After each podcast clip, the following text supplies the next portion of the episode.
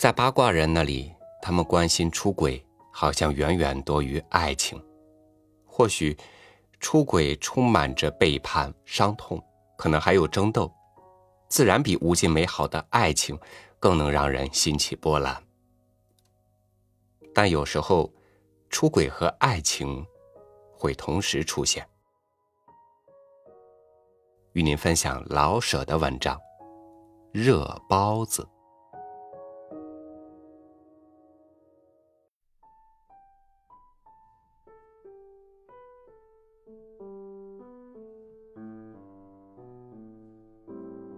爱情，自古时候就是好出轨的事儿。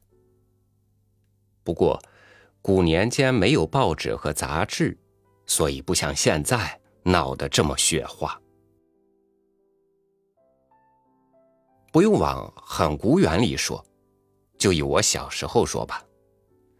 人们闹恋爱，便不轻易弄得满城风雨。我还记得老街坊小邱，那时候的小邱，自然到现在已是老邱了。可是即使现在我再见着他，即使他已是白发老翁。我还得叫他小秋，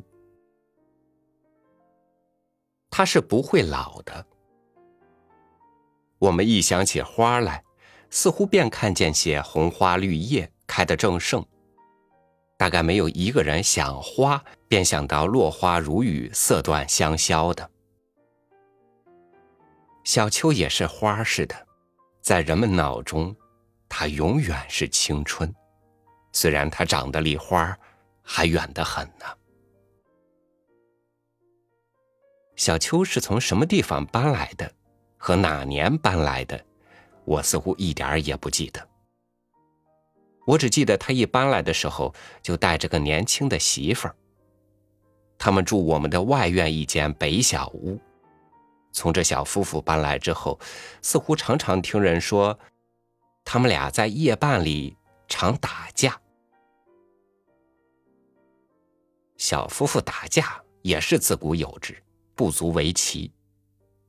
我所希望的是小秋头上破一块，或是小秋嫂手上有些伤痕。我那时候比现在天真的多多了，很喜欢人们打架，并且多少要挂点伤。可是，小秋夫妇永远是在白天那么快活和气，身上却是没伤。我说身上一点不假，连小秋嫂的光脊梁我都看见过。我那时候常这么想，大概他们打架是一人手里拿着一块棉花打的。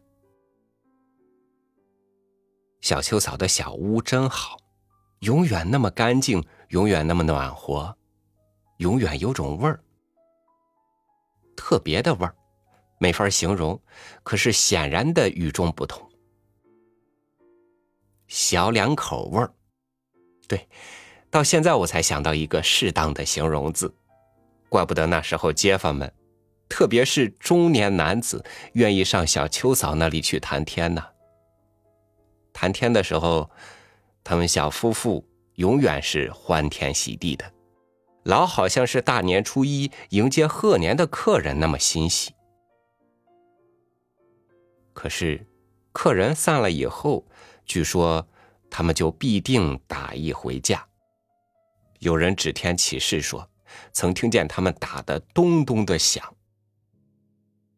小秋在街坊们眼中是个毛腾死火的小伙子，他走路好像永远脚不贴地，而且除了在家中，仿佛没人看见过他站住不动，哪怕是一会儿呢。就是他坐着的时候，他的手脚也没老实着的时候。他的手不是摸着衣缝，便是在凳子沿上打滑溜，要不然便在脸上搓。他的脚永远上下左右找事做，好像一边坐着说话，还一边在走路，想象的走着。街坊们并不因此而小看他，虽然这是他永远成不了老邱的主因。在另一方面，大家确实有点对他不敬，因为他的脖子老缩着，不知道怎么一来二去的，王八脖子成了小秋的另一称呼。自从这个称呼成立以后，听说他们半夜里更打得欢了。可是，在白天，他们比以前更显着欢喜和气。小秋嫂的光脊梁不但是被我看见过，有些中年人也说看见过。古时候的妇女不许露着胸部，而她竟自被人参观了光脊梁，这连我那时还是个小孩子都觉得她太洒脱了。这又是我现在才想起来的形容词，洒脱。她确实洒脱。自天子以至庶民，好像没有和他说不来的。我知道门外卖香油的、卖菜的，永远给他比给旁人多些。他在我的孩子眼中是非常的美，他的牙顶美，到如今我还记得他的笑容。他一笑，便会露出世界上最白的一点牙来。只是那么一点儿，可是这一点白色能在人的脑中延展出无穷的幻想，这些幻想是以他的笑为中心，以他的白牙为颜色。拿着落花生或铁蚕豆或大酸枣，在他的小屋里去吃，是我儿时生命里一个最美的事。剥了花生豆往小秋嫂嘴里送，那个报酬是永生的欢悦，能看看她的牙。把一口袋花生都送给她吃了也甘心，虽然在事实上没这么办过。小秋嫂没生过小孩有时候我听见她对小秋半笑半恼的说：“凭你个软货，也配有小孩小秋的脖子更缩得厉害了，似乎十分伤心的样子。他能半天也不发一语，呆呆的用手擦脸，直到等他说“买洋火”，他才又笑一笑，脚不擦的飞了出去。记得是一年冬天，我刚下学，在胡同口上遇见小秋。他的气色非常的难看，我以为他是生了病。他的眼睛往远处看，可是手摸着我的绒帽的红绳结子，问：“你没看见秋嫂吗？”“没有啊。”我说：“你没有。”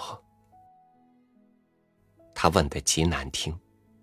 就好像为儿子害病而占卜的妇人，又愿意听实话，又不愿意相信实话；要相信，又愿反对。他只问了这么一句，就向街上跑了去。那天晚上，我又到秋嫂的小屋里去，门锁着呢。我虽然已经到了上学的年纪，我不能不哭了。每天照例给秋嫂送去的落花生，那天晚上居然连一个也没剥开。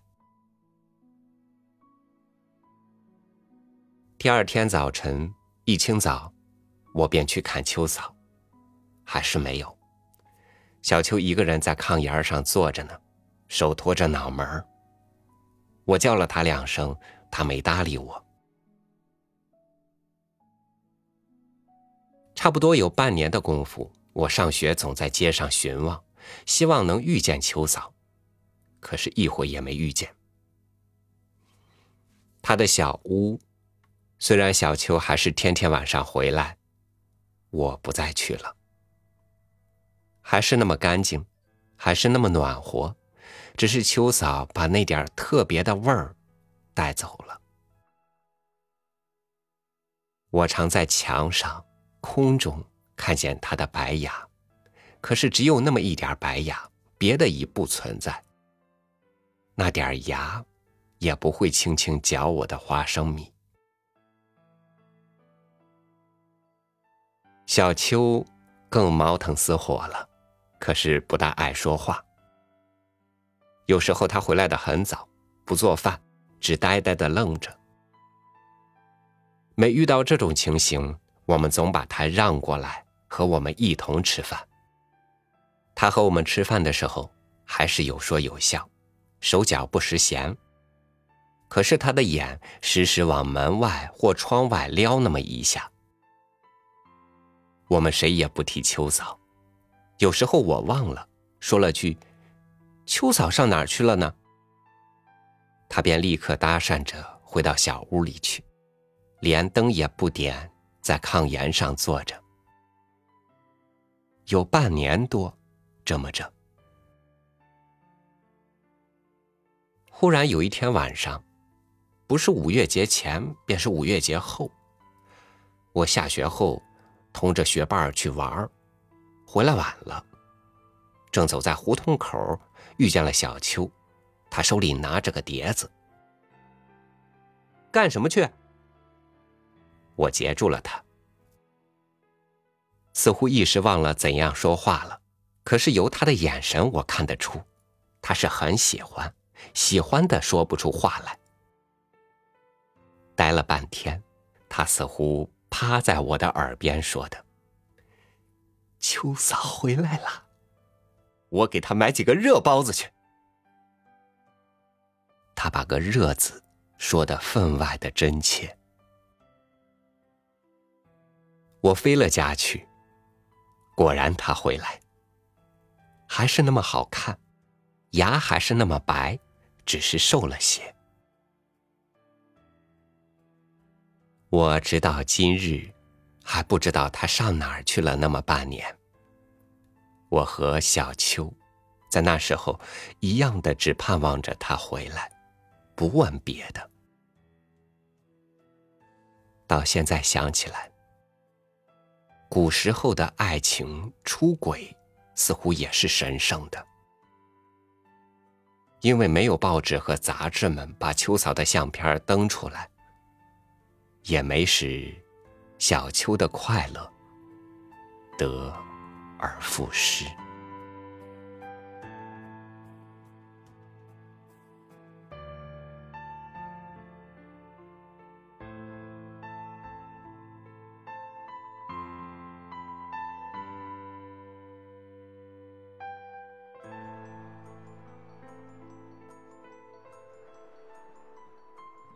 很多时候。人就是不容易满足，总觉得自己可以拥有更多，到最后呢，却又因自己的失去而痛悔。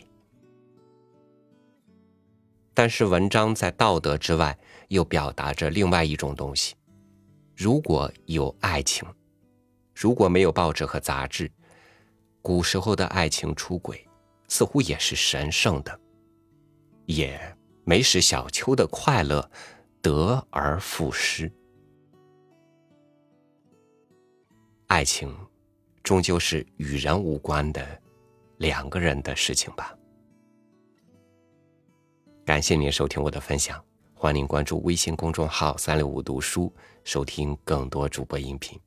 我是超宇，祝您晚安，明天见。